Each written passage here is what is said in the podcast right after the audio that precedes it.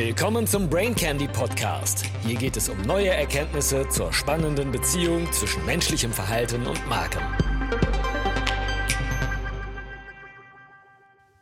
Brain Candy Nummer 80. Wie kann man seine Konzentrationsfähigkeiten zuverlässig steigern? Die gute Nachricht, man muss weniger Energie aufwenden als bisher angenommen, sagt die Wissenschaft.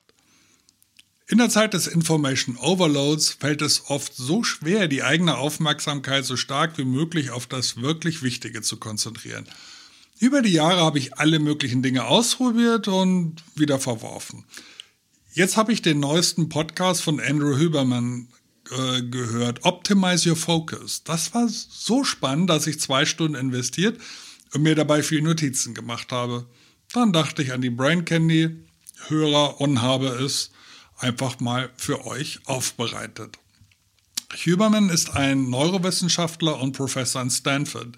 Er hat einen sehr erfolgreichen Podcast und Blog. Sein Englisch ist übrigens gut zu verstehen und es kommen dem Podcast auch nicht zu viele medizinische Fachtermini auf. Ich gebe hier die zentralen Erkenntnisse so fokussiert wie irgend möglich wieder. Ich empfehle aber die Episode unbedingt selbst anzuhören. Und ich habe als Service in die Show Notes sehr viele Links eingebaut. Schaut einfach mal. Huberman unterteilt in folgende Werkzeuge. Verhaltensbasierte und ernährungsbasierte, dann Supplements, Gehirn-Maschine-Interface, verschreibungspflichtige Substanzen. Er stützt sich auf aktuelle Peer-Review-Studien. Drei verschiedene Substanzen sollen im Gehirn durch die Tools aktiviert werden. Als erstes haben wir Epinephrin, das ist Adrenalin, verbessert die Konzentrationsfähigkeit.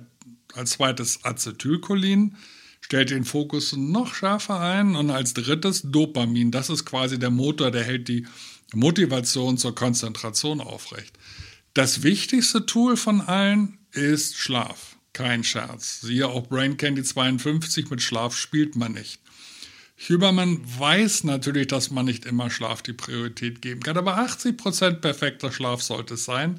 Er hat ein cooles, kostenloses Toolkit für guten Schlaf, ist auch verlinkt. Tool 1, Binaural Beats, 40 Hertz. Beiden Ohren wird Schall mit leicht unterschiedlicher Frequenz zugespielt. Es ist bewiesen, dass diese Töne Fokus und Konzentration erhöhen, über die Steigerung von Acetylcholin und Dopamin. Es gibt viele Apps dazu, ein ideales Tool für den notwendigen gezielten Übergang in die Konzentration. Huberman nutzt das meist fünf Minuten zur Einleitung der Konzentrationsphase. Wenn die Ablenkungen hoch sind, lässt das auch manchmal im Hintergrund weiterlaufen. Es funktioniert aber nur mit Kopfhörern. Ist übrigens auch hilfreich vor besonderer Anstrengung im Gym. Tool 2 ist White Pink Brown Noise. Das hilft auch bei dem Wechsel in den konzentrierten Modus. Huberman selbst nutzt es weniger, kennt aber viele Nerds, die das extrem gut finden. Erklärung auch in den Show Notes. Fokussieren und konzentrieren ist eine Fähigkeit, die wir lernen und pflegen müssen. Stichwort Neuroplastizität. Unsere Fähigkeiten werden immer etwas fluktuieren, aber bei gutem Training auf sehr viel höherem Niveau. Wie lange sollte man sich konzentrieren können? Das Gehirn arbeitet im sogenannten ultradianen Zyklus. Das sind ungefähr 90 Minuten. Und das sollte man als Maximum verstehen, egal ob Projekt, Vorlesung, Spracherlernen, Coaching oder Gym. Ich habe beim Buchschreiben festgestellt, dass bei mir 45 bis 60 Minuten ideal sind. Dann mindestens 10 Minuten Zeit für Defokussieren. Wer sehr gut in der Fokussierung ist, wird nicht mehr als zwei bis drei solcher intensiven Sessions am Tag schaffen. Anfänger sollten sich nicht mehr als eine Session am Tag vornehmen. Dafür aber auch am Wochenende zum Beispiel hochkonzentriert ein Buch lesen, ohne Ablenkung. Tool 3. Nüchtern oder satter Zustand. Unser Gehirn funktioniert mit Glucose. Weder Huberman noch ich wollen Streit über Ernährungsschile befeuern. Beide kennen wir den Effekt, dass man zum Beispiel bei intermittierendem Fasten auch hungrig eine sehr gute Konzentration aufbauen kann. Wenn man gut, aber nicht zu viel gegessen hat, ist die neuronale Leistungsfähigkeit besonders hoch. Hubermans erste hochkonzentrierte Session am Tag ist üblicherweise im nüchternen Zustand. Die härteste Session dagegen am Nachmittag. Glucose fürs Gehirn ist kein Freibrief für höchst verarbeitete Lebensmittel oder Zuckerbomben. Just saying. Tool 4, Nahrungsmittel für Fokus. Es gibt Nahrungsmittel mit besonders viel Tyrosin, der Vorstufe von Dopamin. Käse, bestimmte Fleischsorten, Nüsse, einige Früchte und Gemüse. Aber wer zu viel Menge vom Guten isst, wird Konzentrationsschwierigkeiten bekommen. Koffein ist ein nachgewiesener Booster von Dopamin und Epinephrin. Dosisempfehlung 100 bis 200 Milligramm vor der Session, also eine Tasse. Achtung, Koffeintoleranz ist sehr individuell. Mate-Tee ist die Alternative für Kaffeeverweigerer und kein Koffein nach 14 Uhr. Guter Schlaf ist eben wichtig. Tool 5. Stress. Verbessert Konzentration. Klingt kontraintuitiv, ist aber getestet. Moderate Erhöhung des Stresslevels führt zur Erhöhung von Epinephrin und Cortisol und einer Verdopplung der Konzentrationsfähigkeit. Tool 6. Kälte. Nein, ist kein Energiesparhack.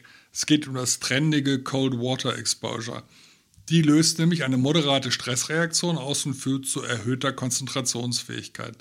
Also eine kalte Dusche oder der Sprung in ein Tauchbecken steigert massiv Epinephrin und Dopamin. Eine bis fünf Minuten braucht es. Es ist unangenehm kalt, aber es darf nicht lebensgefährlich kalt sein.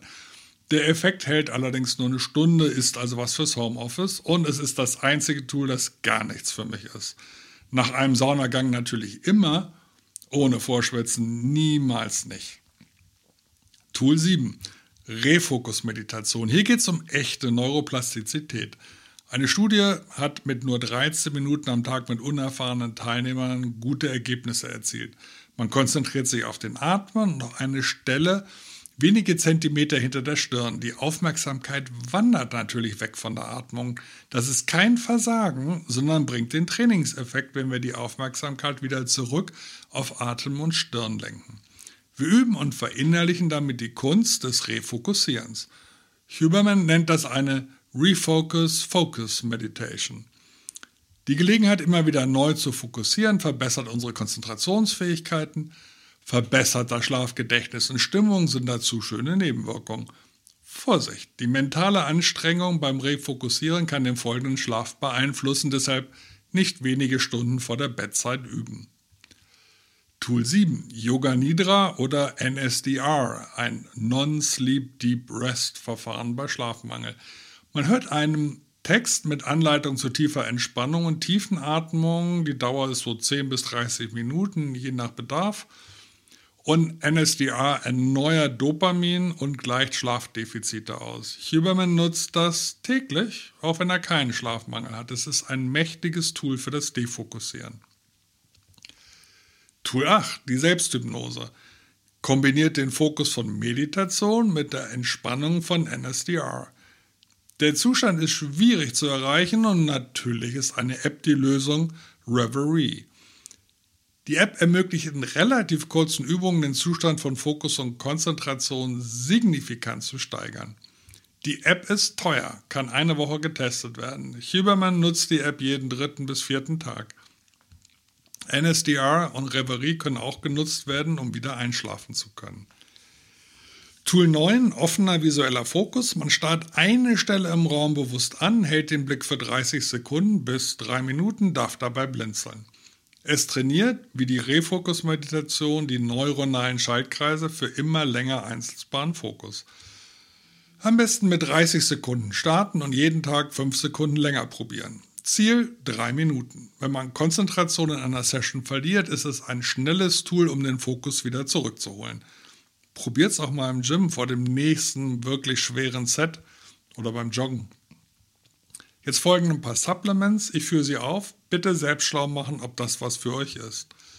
Tool 10, Omega 3. 1 bis 3 Gramm EPA pro Tag verbessern Stimmung und kognitive Leistung. Tool 11, Kreatinmonohydrat. Das kennt jeder Handelenthusiast für Muskelaufbau. Mir war die klinische Evidenz für einen positiven kognitiven Effekt schon länger bekannt. 5 Gramm am Tag es ist ein günstiges, sicheres Supplement. Tool 12, Alpha-GPC, ist eine Vorstufe für Acetylcholin. Die Steigerung geht relativ schnell, 10 bis 20 Minuten vor der Session mit 300 bis 600 Milligramm. Verstärken kann man das Ganze mit einer Tasse Kaffee. Das letzte Tool 12, L-Tyrosin hier als Supplement 500 Milligramm zusammen mit Alpha-GPC nehmen. Muss man alle Tools kombinieren? Nein, das wäre wirklich wenig effizient. Huberman nutzt meistens zwei, drei, vier Tools, je nachdem, wie er sich gerade fühlt und welche Aufgaben zu erledigen sind. Im Office mehr Verhaltenstools, beim Sport mehr Supplements. Wenn er gerade hochmotiviert ist, macht er auch gar nichts. Das ist schließlich der angestrebte Zustand. Ich gehe nicht auf die verschreibungspflichtigen Medikamente bei ADHS ein, das Aufmerksamkeitsdefizit und Hyperaktivitätssyndrom, also Ritalin, Modafinil und so weiter. Die heben Epinephrin und Dopamin sehr stark an. Ab Minute 97 im Podcast wird es behandelt. Bis zu 80 Prozent der amerikanischen Studenten sollen diese Substanzen gelegentlich illegal verwenden. Wer sich wundert, warum man nicht auch über Lion's Mane und die Recitams spricht, äh, die verweist darauf, dass diese ähnliche Wirkung haben wie die oben erwähnten Supplements und nach meiner Meinung mehr Nebenwirkungen. Er empfiehlt bei Interesse die Site examine.com, wo man im Detail über alle Wirkstoffe und deren Studienlage nachlesen kann. Ich nutze diese Quelle übrigens auch schon seit vielen Jahren. Aber Hubermans Informationen helfen gerade gar nichts, wenn man sein Verhalten nicht ändert. Wie man sich neue Verhaltensweisen am besten aneignet, hatte ich in Brain Candy 49 beschrieben. Ganz aktuell gibt es dazu auch einen schönen kurzen Hinweis von Brain Post, der ähnliche Tipps bereithält. Ich verweise wieder auf die Show Notes. Also, was wird jetzt als erstes ausprobiert?